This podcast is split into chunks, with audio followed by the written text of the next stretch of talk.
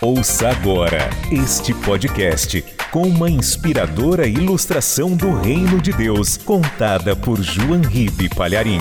Um oferecimento dos pregadores do telhado.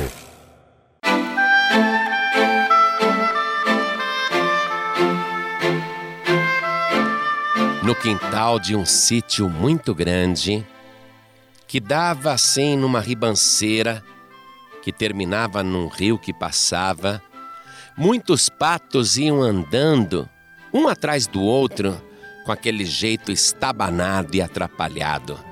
Uma pata de cada vez, uma de cada lado e a cauda para lá e para cá. E eles iam descendo aquela ribanceira. Porém, um dos patos, aproveitando a descida, saiu correndo e foi batendo as asas. E os outros disseram: que tonto, que tonto. Mas ele continuou correndo e batendo as asas e saiu voando. Aí os outros disseram: Que louco, que louco. Voar não é pra pato, não.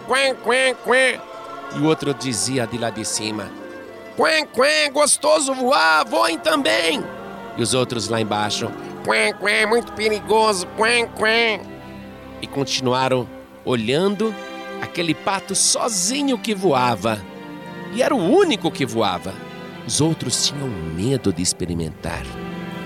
Mas toda a comunidade de patos dizia assim: Quen, quen. Qualquer dia ele vai se dar mal. Quen, quen. Esse negócio de voar não é para pato, não. Quen, quen. Nosso negócio é na água. Quen, quen. E todos falavam mal daquele pato único que voava e aquele único que voava dizia: Quen, quen, voem comigo! Quen, quen, voem comigo! Mas nenhum dos outros patos arriscava porque era muito perigoso e tinham medo. Preferiam ficar ali, no chão, na água e naquele rio. O pato que voava foi ficando cada vez mais forte, foi ficando cada vez mais magro. E os patos o observavam e diziam: Quen, quen, tá vendo como esse negócio de voar faz mal? Olha como ele tá magro, olha como ele tá emagrecendo. Nós não, aqui na terra estamos cada vez mais gordos. Quen, quen. E o pato que voava, cada vez mais magro e cada vez mais bonito, ele dizia: Quen, quen, companheiros, vão comigo, quen, quen. E os patos lá de baixo: Quen, quen, voar não, voar faz mal, é perigoso.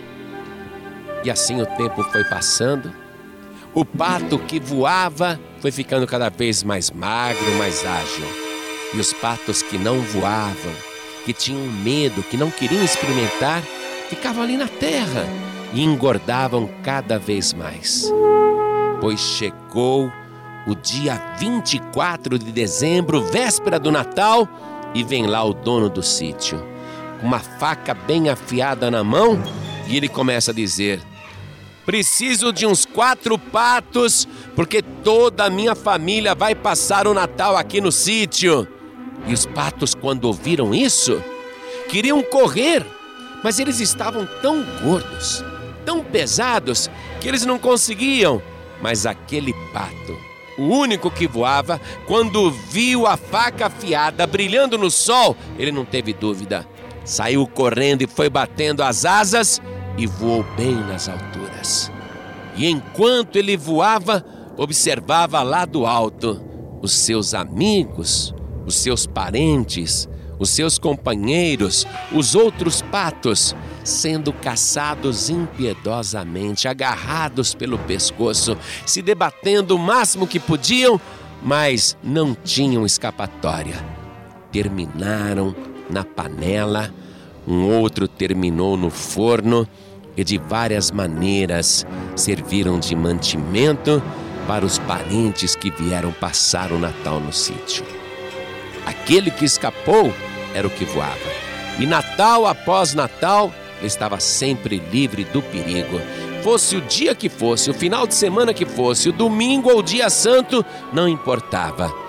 Ele estava sempre longe da morte, fora de perigo, porque era o único que sabia voar. Quando a gente diz para uma pessoa, experimenta, Experimenta o que nós já experimentamos. Nós estamos voando nas maiores alturas. Nós já estamos ali, ó, no topo. Experimente. E os que são da terra dizem: Não, de jeito nenhum. Aqui na terra é muito melhor. Essa vida aqui é muito melhor. E nós que estamos voando nas maiores alturas, continuamos insistindo: vem, companheiro, experimenta também o que eu já experimentei. Você vai gostar, é bom e vai escapar da morte, vai escapar do perigo.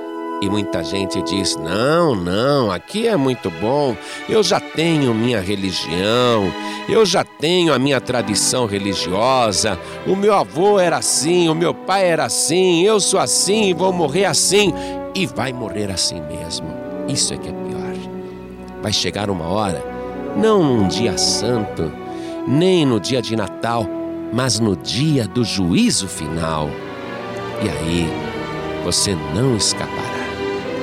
O momento de voar para as alturas é agora, porque o Senhor Jesus, quando ele voltar, virá em oculto nas nuvens dos céus e mandará os seus anjos aos quatro cantos da terra, que tocarão as suas trombetas, e aqueles que são de Cristo, que aprenderam a voar pela fé, um dia voarão de verdade e serão arrebatados num abrir e piscar de olhos e ficarão livres do perigo e da grande tribulação, enquanto que aqueles que não aprenderam a voar pela fé ficarão na terra e sofrerão na mão do Anticristo.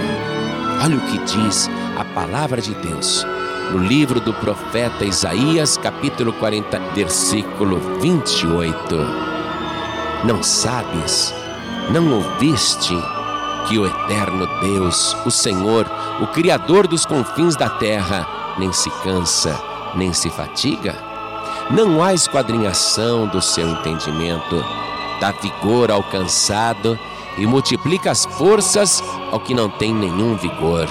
Os jovens se cansarão e se fatigarão, e os jovens certamente cairão, mas os que esperam no Senhor renovarão as suas forças e subirão com asas como águias, correrão e não se cansarão, caminharão e não se fatigarão. Você que está ouvindo esta palavra e aprendeu com esta ilustração do reino de Deus, não perca mais tempo.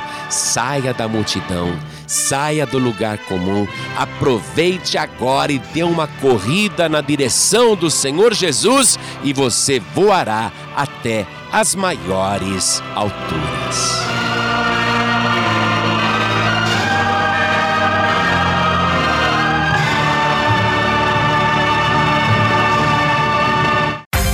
Você acabou de ouvir este podcast com João Ribe Palharim, um oferecimento dos pregadores do telhado. Para saber mais sobre este trabalho, acesse o site pregadoresdotelhado.org.br. Pregadores do Telhado, feliz a nação cujo Deus é o Senhor.